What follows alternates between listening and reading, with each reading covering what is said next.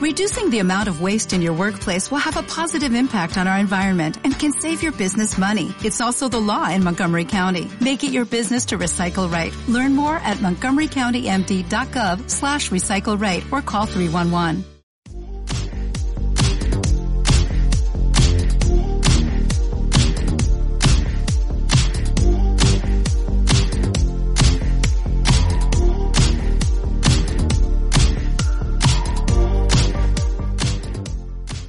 Vamos a, aprovechar el tiempo, vamos a compartir palabra de Dios. Eh, hay un mensaje muy lindo que quiero compartir que tiene un título eh, muy fácil, es primicias. Eh, tengo entendido que este es un mes de primicias para esta congregación amada y quiero enseñarle bíblicamente qué nos enseña Dios acerca de, las primicias, doctrina bíblica. Dios nos ama y, y Dios siempre todo lo hace para nosotros. Dios, Dios piensa en nuestras vidas. Entonces estoy muy emocionado de poder compartir este pasaje. Entonces, a propósito de primicias, vamos a ir a un pasaje de la Escritura donde nos da todo un resumen de qué se trata el tema de las primicias en la Biblia. Y está en Proverbios capítulo 3, verso 9 y 10. Le van a poner el pasaje ahí en la pantalla. Y dice de la siguiente manera. Honra a Jehová con tus bienes y con las primicias de todos tus frutos. Y serán llenos tus graneros con abundancia y tus lagares rebosarán de mosto. Entonces, en esta frase yo quiero resumir de qué se trata el tema de primicias en la iglesia cristiana. Y es en lo siguiente, Dios me pide las primicias porque me quiere bendecir. Punto, se acabó, de eso se trata todo. Dios tiene una intención. Quiero darte abundancia. Quiero que tus lagares, tu refrigerador, tu cuenta de banco, que, que, que rebose de bendición, que no pases por necesidades. Que este 2023, independientemente de la situación social, política, económica a nivel mundial, si hay otra guerra, si hay otra pandemia, que tú seas una persona que vive con abundancia. Entonces dice Dios, te voy a enseñar al principio. Honrame con tus bienes, con tus diezmos y tus ofrendas, pero honrame también con las primicias de todos tus frutos. ¿Por qué Dios me pide? Escúchame, porque me quiere dar. Es, no sé si usted conoce el juego del frontón, del racquetball o del squash. Es una pared donde uno le pega y todo lo que va se trata de que regrese. Así es. La gran diferencia con Dios es que lo que nosotros le damos a Dios, escúcheme, Dios no lo devuelve multiplicado.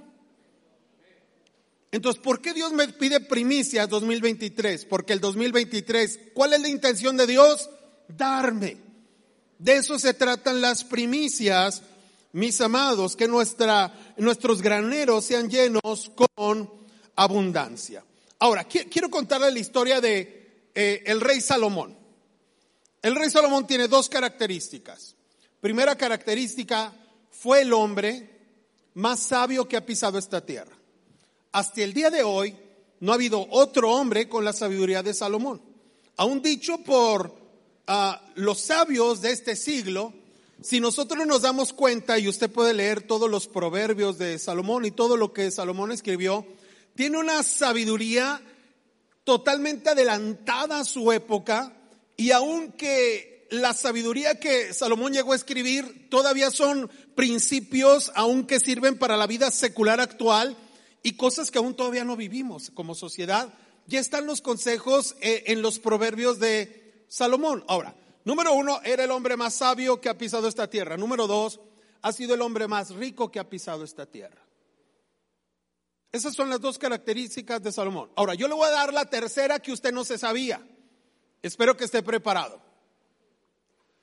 Salomón era un muchacho, un jovencito bruto, sonso. No sé cómo se les diga aquí. Allá en mi tierra se les dice sonso, tapado, mensote, mensotototote. Tan era así que uh, cuando rey David va a dejar a su sucesor, eh, inmediatamente se levanta Absalón. No sé si usted conoce la historia. Se levanta Absalón. Ese sí era un tipo, era un guerrero. Ya iba a luchar, a pelear, a tratar de quedarse con el trono de David, su padre, y se hace una guerra entre un hermano y otro, una guerra encarnizada, y mientras se hace una guerra encarnizada, el Salomón sabe qué estaba haciendo, así como... Ah". Al grado que es su mamá la que tiene que defenderlo. Es su mamá la que tiene que llegar con el rey David a decirle, rey, tú prometiste que era mi hijo el que iba a reinar cuando tú ya no estuvieras, tú me dijiste, es la mamá la que está intercediendo por él porque... Y entonces el rey David, pues, decisión propia, designio divino, no sé, dice, está bien mujer, porque no sé qué tienen las mujeres, ¿verdad? Ya cuando una mujer llora, los maridos sabemos que lo más probable es que se salga con la suya. Y cuando, y cuando ya no tienen más cómo defenderse, nos avientan esa frase matona que significa vas a hacer todo lo que yo quiera. Es cuando te dicen, ¿sabes qué? Haz lo que quieras. Y ya, ya no, con esa no se puede, pero bueno, es otro tema. Entonces David dice, ok, tú vas a ser Salomón. Entonces Salomón llega a la mamá y le dice, Salomoncito, ya lo logramos, tú vas a ser el rey. Y el otro, mande. Tú vas a ser el rey. Y entonces eh, eh, Salomón ya tiene la posición de rey, escúchame. Posición de rey. ¿Cómo esa cosa iba a poder gobernar al pueblo? Pero entonces en medio de su soncera, tiene un acto muy interesante. Hace su primera acción como rey. Atención. Hace su primera acción de primicia como rey. ¿Y qué es lo que él hace? Segundo libro de Crónicas capítulo 1 versos 6 y 7 dice, Subió pues Salomón allá delante de Jehová al altar de bronce que estaba en el tabernáculo de reunión y ofreció sobre él mil holocaustos. Y aquella noche apareció Dios a Salomón y le dijo, pídeme lo que quieras que yo te dé. Está Salomón y su primer acto como rey es entregar primicia al Señor. Todavía no era el más rico del mundo, todavía no era el más sabio del mundo, todavía no tenía la autoridad que llegó a tener, todavía no todos los pueblos del mundo le ofrecían tributo como al final terminaron haciéndolo. Era un chamaco sonso que no sabía qué hacer, tenía miedo y entonces lo único que se le ocurre decir, mi primer acto como rey es que voy a ofrecer sacrificio al Señor. Y yo me imagino a Salomón diciendo, no era rico, escúcheme, no era rico. Sacrificio, uno al Señor y lo quema y dice, no, no, no, no, no, no, no, no, no, no. No es suficiente. Estoy demasiado sonso. Pero aunque estoy demasiado sonso, entiendo una cosa. Dios merece más. Y va por otro. Y lo quema y una vez que lo entrega y lo sube, dice, no, no es suficiente, necesito otro. Y va y trae otro y lo pone. Después dice, no es suficiente, voy por otro. No es suficiente, voy por otro. Mi Dios merece más y yo necesito más de Dios. Mi Dios es digno de más honra y yo necesito más su respaldo. Ofrece mil holocaustos delante del Señor, escúcheme. Y Dios se le aparece y le da un cheque en blanco. Y le dice, pídeme lo que quieras que yo te dé. Los cristianos soñamos en que Dios se nos aparezca y nos diga las palabras que le dijo a Salomón. Soñamos que un día Dios se nos apareciera y nos dijera, pídeme lo que quieras que yo te dé y te lo voy a dar. Lo que no soñamos es entregar una primicia como la que entregó Salomón. A la hora de la primicia nos da dolor. ¿Sabe cuál fue la ventaja de Salomón? Que él entendió su posición. Soy débil. No puedo. Estoy sonso.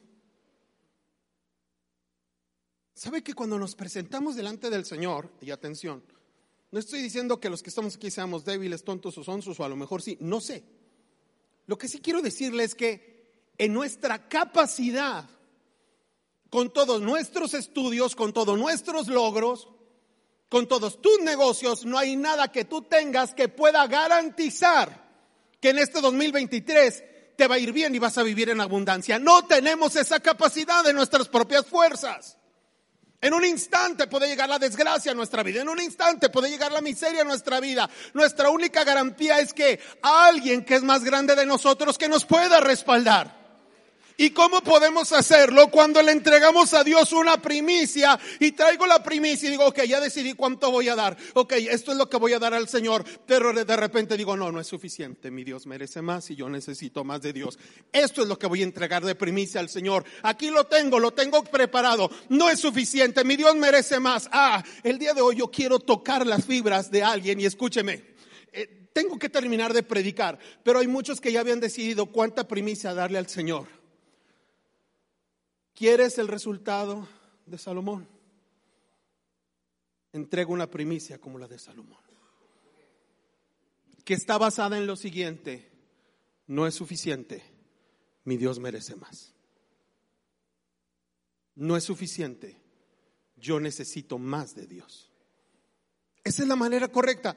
Si Salomón no hubiera tenido esta actitud, escúchame, Dios no le hubiera entregado ese cheque en blanco. Mis amados, ¿por qué Dios siempre está tan abierto a recibir y Dios siempre nos enseña tanto a que nosotros le tenemos que dar? Porque Dios tiene unas ganas locas, inmensas de bendecirnos. Se muere de ganas de bendecirnos, pero Él necesita que haya fe. Que alguien dé un paso de fe como el de Salomón y diga, mi Señor, aquí está. Eh, mire, la primicia de Salomón, a lo mejor entregó mil porque solo tenía mil. No lo sé. El sacrificio costaba un becerro de primer nivel, porque eso es lo que se le ofrecía al Dios. Después decía, a él no le vas a entregar lo enfermo, lo cojo, lo ciego, más todo el preparativo. Yo no sé cuánto puede costar un carnero, chonchito, bueno, primer nivel. A lo mejor usted sí sabe. ¿Cómo cuánto toca multiplíquelo por mil. Eso fue lo que hizo Salomón. ¿Por qué fue tan inteligente? Porque estudió en la escuela. Dios es el que da sabiduría. ¿Por qué fue tan poderoso? Porque Dios le dio el poder. ¿Por qué fue tan rico? Porque Dios le abrió las ventanas de los cielos.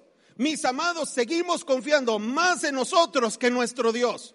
Y Salomón, aunque estaba sonso, su única sabiduría fue entender que el único que podía sacarlo de esa vida inútil que él tenía, de esa ignorancia que él tenía, de esa incapacidad que él tenía, era Dios. Y Dios le dijo, porque has pedido sabiduría, te voy a dar la sabiduría y te voy a hacer el hombre más famoso y más rico que haya pisado esta tierra.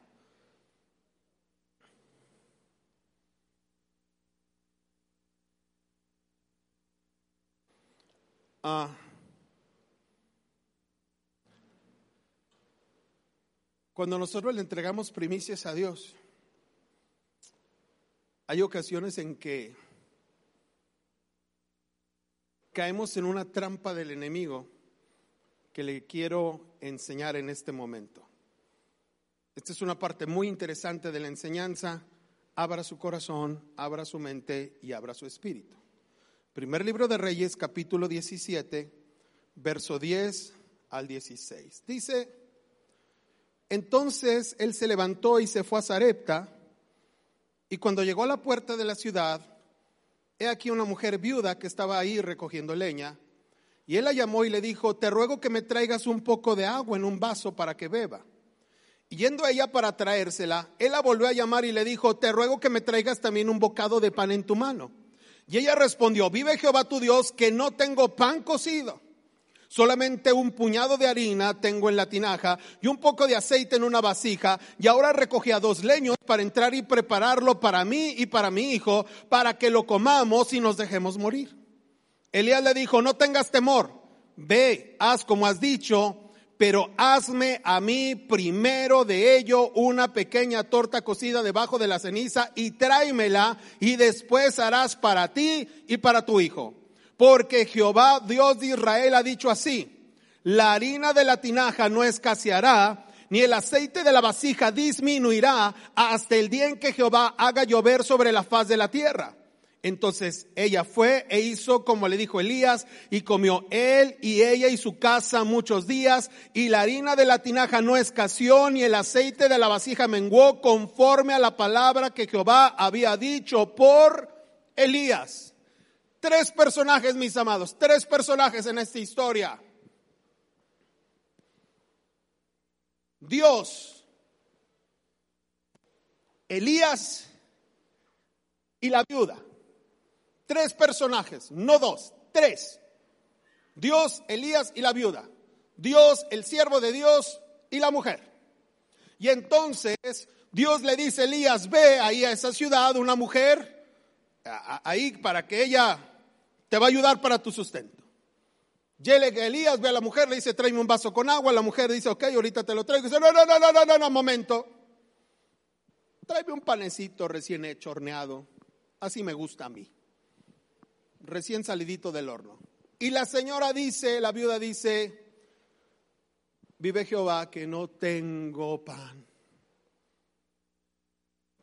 Tengo solo un poco de harina y un poco de aceite y estaba a punto de hacer un pequeño panecillo para comer la mitad mi hijo, la mitad yo y dejarnos morir. Porque así son de dramática las mujeres, ¿verdad?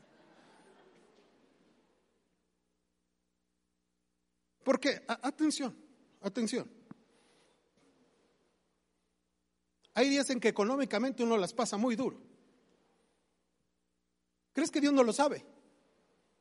Hay gente que está aquí el día de hoy, que económicamente le está pasando muy duro, muy difícil. ¿Qué? Todo el mundo hemos pasado por ahí, todo el mundo vamos a pasar por ahí. Es parte de la vida. Pero nuestra situación económica, escúcheme, no transforma los principios de Dios. Y espero que lo entienda de esta manera. Tu situación económica no cambia los principios de Dios. De hecho, en ocasiones nuestra posición económica cuando está de la peor manera es cuando se abre una ventana de oportunidad para ver la mano gloriosa de Dios moviéndose a nuestro favor. Y entonces, sí, dele fuerte el aplauso a nuestro Dios porque lo merece. Y Elías le dice, o sea, la mujer dice, no tengo su me voy a dejar morir. Y Elías bien quitó de la pena. Está bien, no te preocupes, está bien, está bien, está bien. Está bien, no hay bronca. Haz así como dijiste, nomás ve y dame a mí primero. Primero, primicia. Dame a mí primero y luego para ti, para tu hijo. Y, yo creo que la mujer, eh, porque así son las mujeres, está, está, en un lamento llorando, me voy a dejar morir. Y cuando él dice esto, eh, eh, se enoja y hace así como, ¿Qué parte no entendiste? ¿Qué parte no entendiste que no tengo para darte? O sea, es para mí, para mi hijo, para dejarnos morir. Y este dice, sí, está bien, está bien, sí. Así como, nomás ve y hazme a mí, pero si te doy a ti, luego yo con qué me quedo. Este es el corazón de muchos cristianos cuando venimos a la iglesia. Si doy, ¿con qué me quedo? Dice, no tengas temor, ve y haz para mí primero, como has dicho, y después harás para ti, para tu hijo. Y dice, porque no va a escasear la harina, ni el aceite. Esa es la promesa. ¿Sabe cuál es el problema? Que hay tres actores, la viuda, el siervo de Dios y Dios. Entonces esta viuda tiene que entregar una primicia, dame a mí primero, pero no se la tiene que entregar a Dios, se la tiene que entregar al siervo de Dios. Aquí vamos, atención. Hay una maldición que está destruyendo la prosperidad que Dios quiere derramar sobre su iglesia. Y es iglesias que tienen celos de la bendición de sus pastores. quiere que le diga una frase muy cristiana. Es muy cristiana, pero no es cristiana buena. Es una frase que se dice mucho en la iglesia cristiana y se dice mucho de la iglesia cristiana. Dice, no, pues sí, el pastor qué chido. Él no tiene necesidad. Él se la pasa muy bien. Y por eso quieren los diezmos. Y quieren las ofrendas. Y quieren las primicias. ¿Qué cree? ¿Que no tenemos cámaras y micrófonos escondidos y escuchamos lo que dice? No, ¿sabe por qué lo sabemos? Porque desde la época de la Biblia ya se decía así. Y entonces él dice, ¿cómo? Ten fe y Dios te va a dar, Dios te va a multiplicar, nunca te va a faltar. Y la mujer dice, pero no tengo. Y él dice, no tengas temor. Y la mujer en un acto de fe, ¿escuchó lo que dije? En un acto de fe, toma la única harina que tiene y toma el único aceite que tiene y prepara un pan y va a entregar una primicia, no de su 10% ni de su 15%, sino en ese momento va a entregar una primicia. ¿De cuánto cree que entregó la primicia la viudita esta? Del 100% lo que tenía y no se lo dio a Dios, se lo va a dar al gorrón del siervo de Dios. Para que el siervo de Dios se lo trague, porque es la actitud a veces, el coraje que da.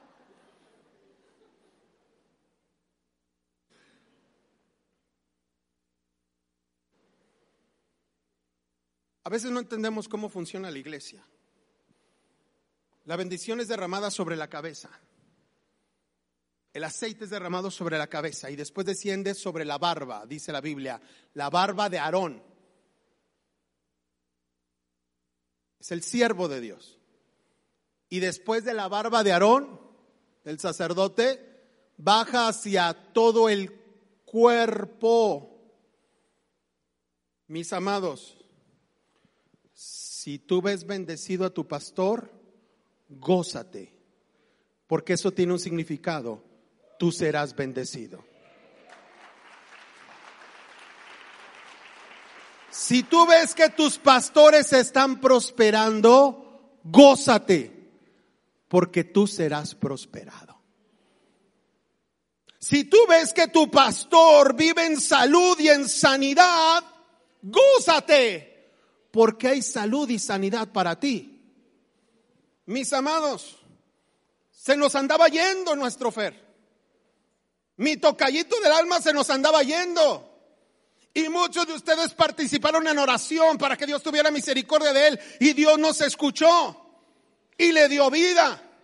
La celebración no es que Él recobró la vida, la celebración es que si hay vida para el pastor, hay vida para el pueblo. Si hay sanidad para el pastor, hay sanidad para el pueblo. Si hay prosperidad para el pastor, hay prosperidad para el pueblo. Si lo ves estrenar, digo, wow, sigo yo. Porque una vez que Elías se comió el pan, nunca volvió a faltar para esa mujer.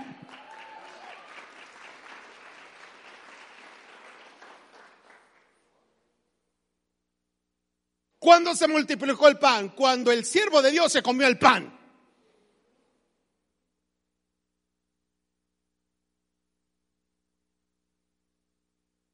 Frases de iglesia. Dijiste, ¿cuántos nuevos hay? Y no hubo ninguno. Qué bueno, porque Dios sabe. Esta es palabra de Dios para el pueblo de Dios. ¿Y en qué se gastó en el dinero? Digo, pues nada más abra los ojos, por todo vale dinero. ¿En qué se gasta el dinero? No, pues el pastor se lo gasta. Si así fuera.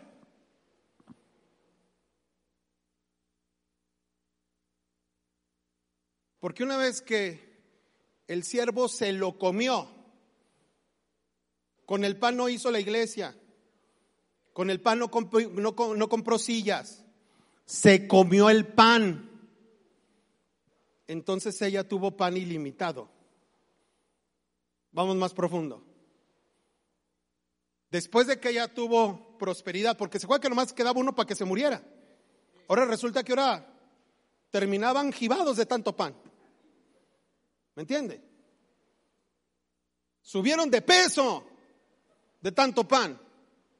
Se estriñeron de tanto pan que comieron. Y si ese hubiera sido el milagro, ¿dónde le firmamos? Después de eso se le muere el hijo. Y ahí va la señora con el siervo.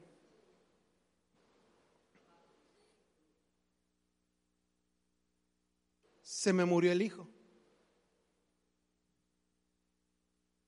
Y entonces Dios checa tu estado de cuenta en el cielo. Y dice, la fe de esta mujer, su saldo le alcanza para la resurrección de un muerto.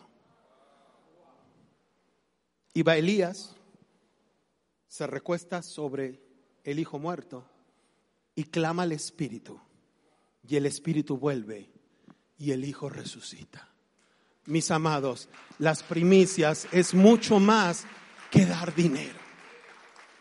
Las primicias es un acto espiritual tan poderoso que si nosotros lo dejamos en el lado más corriente, que es llenar un sobre con dinero, mis amados, no es un sobre con dinero, es nuestro trabajo, es nuestra esperanza. Son parte de nuestros ahorros y para algunos como la viuda, y es lo único que tiene. ¿Y por qué Dios lo pide? Dios siempre que pide, no pide porque Él se quiere quedar algo, lo pide porque lo quiere dar. Pero hay que entregárselo al siervo de Dios. Porque una vez que el siervo tiene, yo voy a tener. Si para el siervo hay milagros, para mí hay milagros. Honrar al siervo de Dios es declarar y derramar poder del cielo sobre la vida de su pastor para orar y que haga milagros. Ah, ahí va, aún más profundo. Ahí va la gente a buscar a los siervos de Dios milagreros. Es que viene tal que hace milagros y va esa noche ahí y no hay ningún milagro. Dice, bola de charlatán. No, no, no, no, no. Es que el poder de los siervos de Dios para hacer milagros no depende de ellos, depende del pueblo. ¿Quién le dio poder a Elías de hacer el milagro de resucitar un muerto? Esa mujer con su primicia de fe. Ella le dio el poder a Elías para poder hacer ese milagro. Porque si ella no entrega esa primicia, Elías, aunque hubiera querido, no hubiera podido hacer ese milagro. Porque si Salomón no hubiera dado esa primicia, no hubiera podido recibir el milagro de la sabiduría y de la riqueza.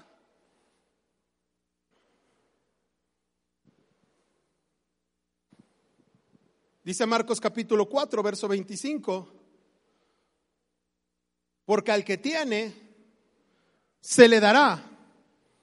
Y al que no tiene, aún lo que tiene, se le quitará.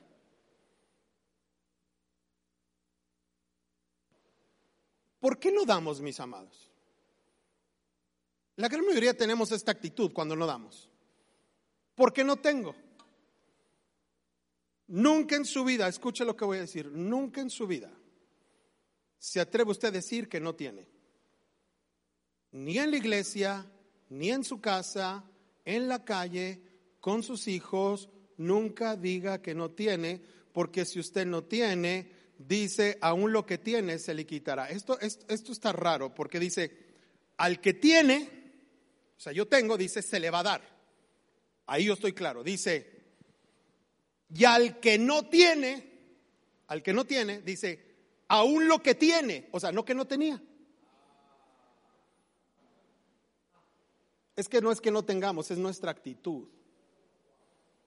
Al que no tiene, aún lo que tiene. Ah, dice, es que no tengo, no tengo. Dios dice, concedido, quítale lo que tiene, pues, porque no sabe agradecer. Tú no sabes lo que puede suceder con una pequeña tinaja de aceite y de harina si lo ponemos en las manos de Dios. Así que nunca digas que porque tienes poco, tú pienses que tienes poco, tienes poco, porque realmente tienes una semilla milagrosa de multiplicación. Y, vamos a hablar de este tema, del tema de, del no tengo, ¿verdad? E, e, esta, esta parte me, me encanta, el tema del no tengo. Evangelio de Juan capítulo 6, verso 1 al 13. Dice de la siguiente manera. Después de esto, Jesús se fue al otro lado del mar de Galilea, el de Tiberias, y le seguía, vea lo que dice ahí, gran multitud. Voy a hacer una pausa para decir lo siguiente. Las iglesias cristianas, pónganme atención, consideran una gran multitud como avivamiento. Si hay una gran multitud, hay un avivamiento. No hay nada más falso que eso. Sigo leyendo. Porque, dice, y le siguió una gran multitud porque veían las señales que hacían los enfermos. Entonces subió Jesús al monte y se sentó ahí con sus discípulos y estaba cerca la Pascua, la fiesta de los judíos. Cuando alzó Jesús los ojos y vio que había venido a él gran multitud, dijo a Felipe, ¿de dónde compraremos, de dónde compraremos pan para que coman estos? Pero este decía para probarle, porque él sabía lo que había de hacer. Felipe le respondió, 200 denarios de pan no bastarían para que cada uno de ellos tomase un poco. Uno de sus discípulos, Andrés, hermano de Simón Pedro, le dijo, aquí está un muchacho que tiene cinco panes de cebada y dos pececillos, mas ¿qué es esto para tantos? Entonces Jesús dijo, hace recostada la gente y había mucha hierba en aquel lugar y se recostaron como en número de cinco mil varones. Y tomó Jesús aquellos panes y habiendo dado gracia, los repartió entre los discípulos y los discípulos entre los que estaban recostados, asimismo de los peces cuanto querían. Y cuando se hubieron saciado, dijo a sus discípulos, recoged los pedazos que sobraron para que no se pierda nada. Recogieron pues y llenaron doce cestas llenas de pedazos que de los cinco panes de cebada sobraron a los que habían comido. Yo creo que esta historia la gran mayoría de los que está aquí lo conoce, pero es muy interesante cuando estamos hablando de este tema de las primicias. Dice que a Jesús lo seguía una gran multitud. Y vuelvo a decir lo mismo, los cristianos pensamos que multitud es avivamiento. Jesús piensa totalmente lo contrario, porque el avivamiento no es algo que se ve, el avivamiento está en algo que no se ve, que es en la actitud del corazón, pero ese es un tema que a lo mejor el otro mes tratamos cuando vuelva a regresar. no se crea. Dice, le seguían porque veían las señales. Ah, escúchame, le seguían porque querían algo de él. Jesús predicaba, qué linda enseñanza, o a veces tenemos el privilegio de decir, hoy no me gustó. Una frase muy cristianoide también. Pero luego Jesús hacía milagros. El que quiere un milagro, venga al altar. Y ah, no sé si está en esa runa. Y se van atropellando todos, ¿verdad? Venía por milagro nomás porque eh, le dolió una muela y ahora necesita un milagro para que le sane la pierna porque en la corrida que oran por él lo tumbaron y se le fracturó, ¿verdad? O sea, ahí del montón que se hizo, ¿no? Veían las señales que él hacía. Pero entonces Jesús se va con sus discípulos aparte y tiene una junta. Jesús sabía lo que iba a hacer y dice, hay mucha gente aquí, me siguen desde la mañana y no han comido. ¿De dónde sacaremos pan para que estos coman? No, se pierda, por favor. Jesús sabía qué iba a hacer, Jesús sabía de qué se trataba el rollo, pero dice a sus hijos, ¿de dónde sacaremos pan? Y uno dice, no, hombre, señor, el sueldo de 200 días no alcanzaría para un pedacito de pan a cada quien ni para un pedacito de pan de ese que dan en la comunión, ni para ese le alcanzaría para darle a cada quien, de, porque es un montón de gente. Y entonces, pues vayan a ver qué encuentran. Había cinco mil hombres sin contar las mujeres y los niños. Y en aquellos tiempos algunos abusones tenían más de una mujer, entonces, pero suponiendo cinco mil hombres sin comer mujeres, y en aquel tiempo no había ni planificación familiar, ni había televisión, ni había otro entretenimiento, ¿verdad? Más que tener hijos. Entonces, calculen unos cuatro hijos por piocha, bajita la mano, háganme la cuenta para que vea cuántos eran. Toda esa gente estaba reunida. ¡Wow! Avivamiento, mira cuánta gente hay. Pero entonces. Ah, aquí no hay un canasto. Pasa el canasto de las ofrendas. A ver qué hay. ¿Y cuál era la actitud de todos? No tengo. Hey, pues el maestro está diciendo, cooperémonos, ¿no? Entre todos. No tengo. No tengo. Pasaron los primeros cinco mil. Y ninguno tenía nada. No tengo. No tengo. No tengo. A, a ver. No necesitamos ser no necesitamos ser, escúcheme, tan sabios para entender esto.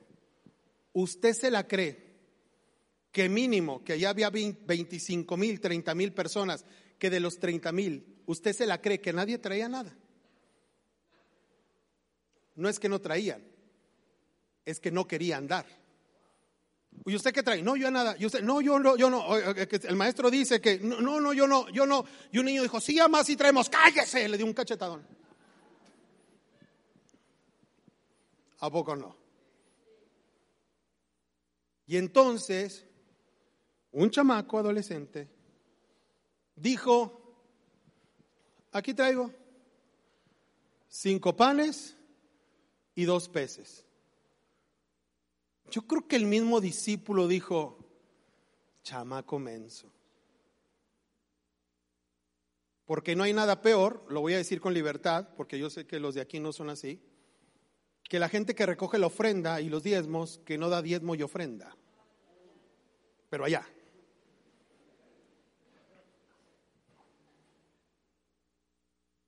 Dice, aquí hay cinco panes y dos peces. Entonces.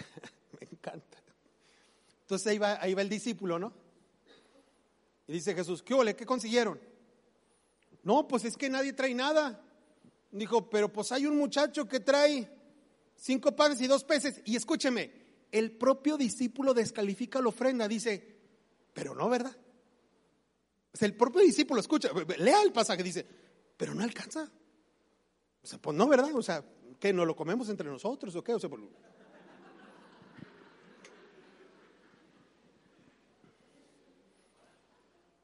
Pero Jesús dice, es suficiente. Es suficiente. ¿Cuánto se juntó de ofrendas, hermanos? Cinco panes y dos peces. Oh, ¿Entre cuántos?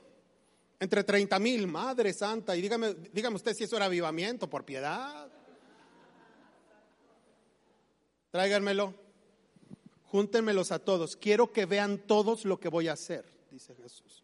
No, no porque Jesús le gusta lucirse como los que, ay, ahorita le va a crecer el pie. No, no, no, no, él no quería lucirse. Quería enseñar un principio. Toma los cinco panes, los dos peces. Eh, para que suene bien lindo esto así de, de, la oración de Jesús, que me acompañe el piano. ¿Sí, sí está la persona del piano? ¿Sí está? Eso, eso.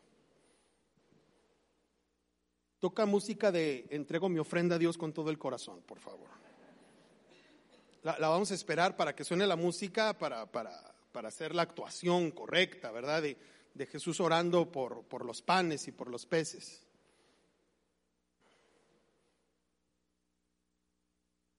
Sí, no, no, no, yo, yo sé que eh, traen los pianos mil botones.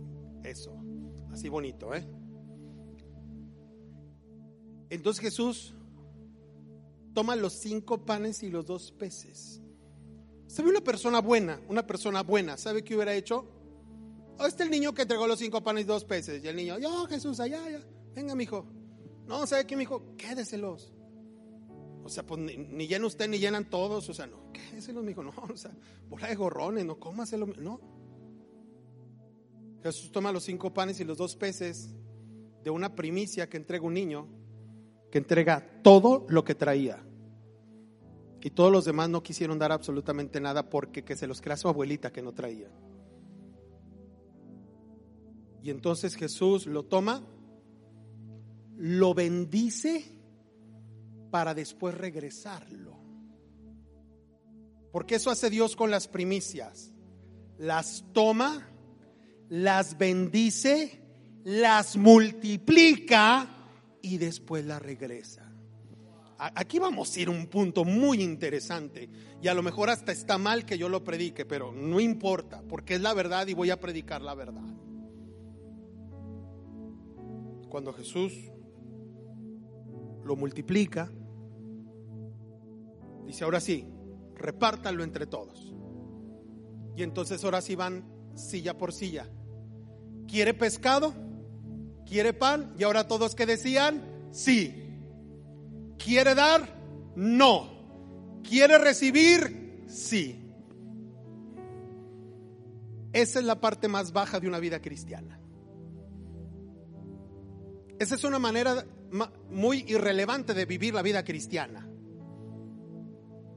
¿Quiere dar? No. ¿Quiere recibir? Sí. Agarre había un decente que decía, ¿cuántos puedo agarrar? Buena pregunta. Maestro, ¿que cuánto pueden agarrar? Lo que quieran. ¿Usted cree que agarraron cinco panes, dos peces, un pan, un pez? No, somos muchos, nomás agarra poquito. ¿Ha visto cuando regalan las cosas? ¿Cómo se pone la gente loca? ¿Cómo cree usted que agarraron? Y al niño que le habían dado el cachetadón porque había dicho que traían, ahora la mamá, ándele, mijo, córrale, y lo aventaba para que cayera encima, a agarrar los peces y los panes.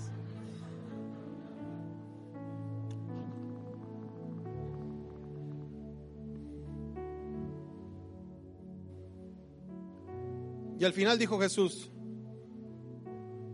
que no se desperdicia nada, júntenme todo lo que haya quedado, doce cestas llenas. Eso no lo dice la Biblia, pero yo lo sé. Llegando al cielo, pregunta. Agarró las doce cestas llenas y dijo, ahora sí, mi hijo, ¿dónde está?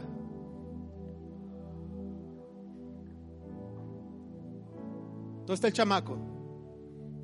Doce discípulos, órale, cada quien una canasta, acompáñenlo a su casa. Ahí van los discípulos con un canastón loco.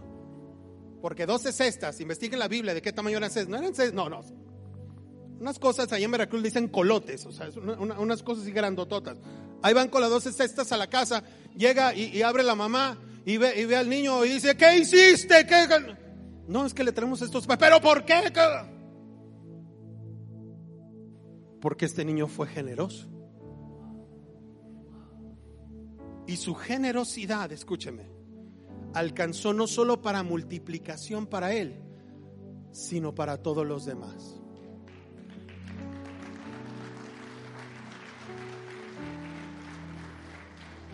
Aquí va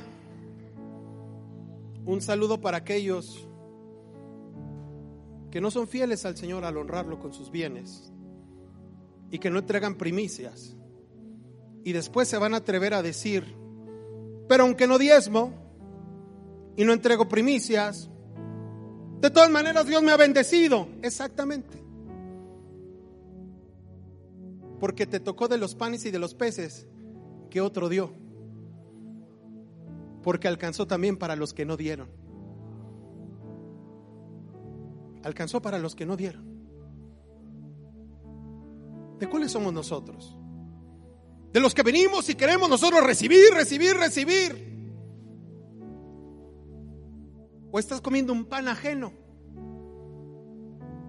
Estás comiendo un pan de una cosecha que otro sembró. Y después dice la Biblia que quedaron jibados. ¿Se entiende esa palabra aquí? Ahí, en Torreón se usa cuando ya quedas tan así que te da el mal del puerco, así que, que queda dormidote así quedaron echados ahí, eso dice la Biblia, quedaron echados ahí dormidos de, tanto que habían comido. ¿Sabe? Era gratis y era llenar.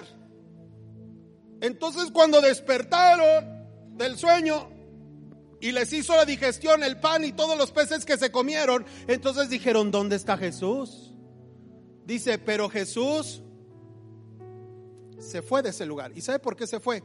Dice, porque ellos iban detrás de Jesús porque lo querían hacer rey. Avivamiento. Quieren entregar sus vidas a Cristo. No vino eso Cristo a establecer su reino y ahora toda esta gente lo quiere hacer rey. Cualquiera te lo firmaría, cualquier siervo de Dios diría, oh, wow, sí, que hay este avivamiento que Jesús dijo, no, ¿por qué? Porque ellos tienen un corazón, me quieren hacer rey, no para hacerme rey a mí.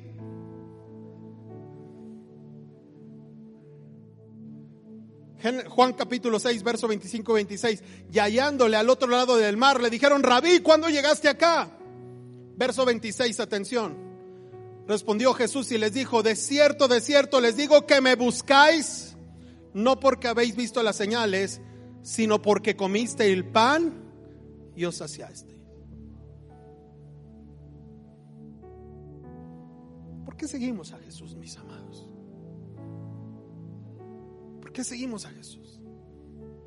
Porque después de esto Jesús les dice a esos mismos gente que le estaban siguiendo, pero si ustedes no se comen mi carne y se beben mi sangre, no pueden ser mis discípulos.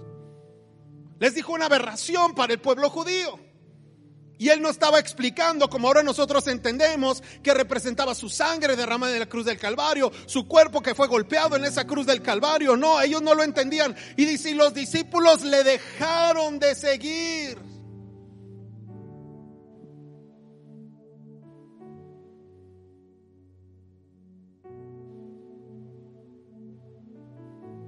Cuando vemos a Jesús, mis amados, ¿qué es lo que vemos? Vemos a alguien a quien pedirle, rogarle, exigirle, probarle a ver si es Dios, que me conteste.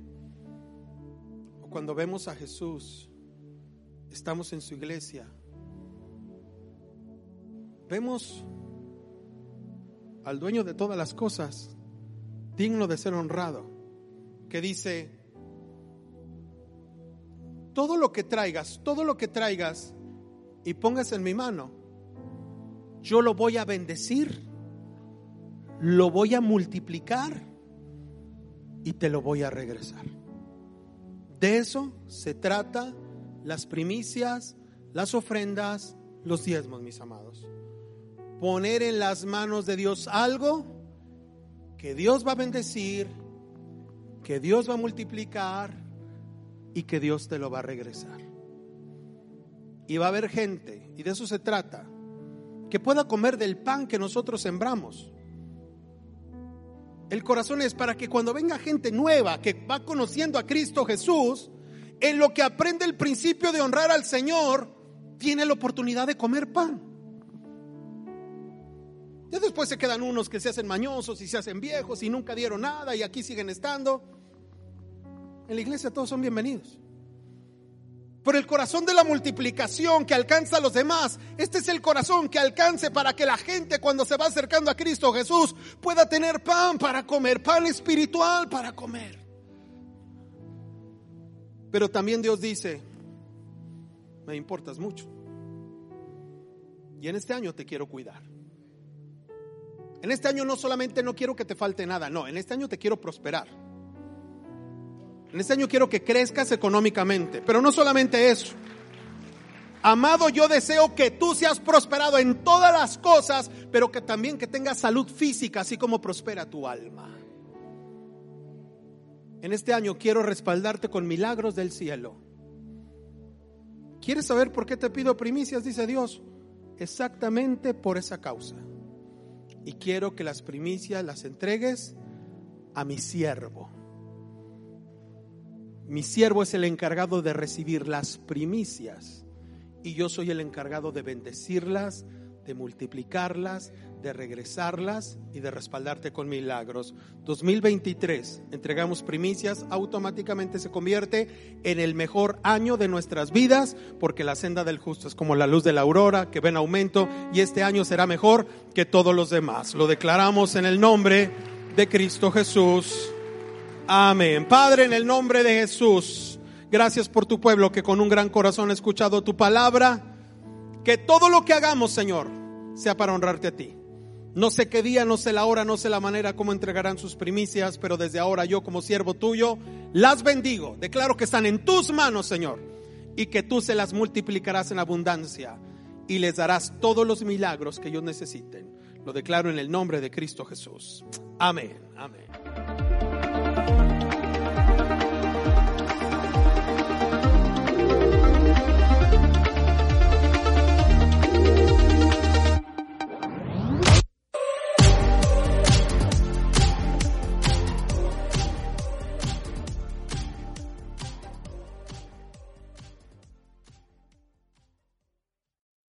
En Sherwin Williams somos tu compa, tu pana, tu socio, pero sobre todo somos tu aliado, con más de 6.000 representantes para atenderte en tu idioma y beneficios para contratistas que encontrarás en aliadopro.com. En Sherwin Williams somos el aliado del PRO.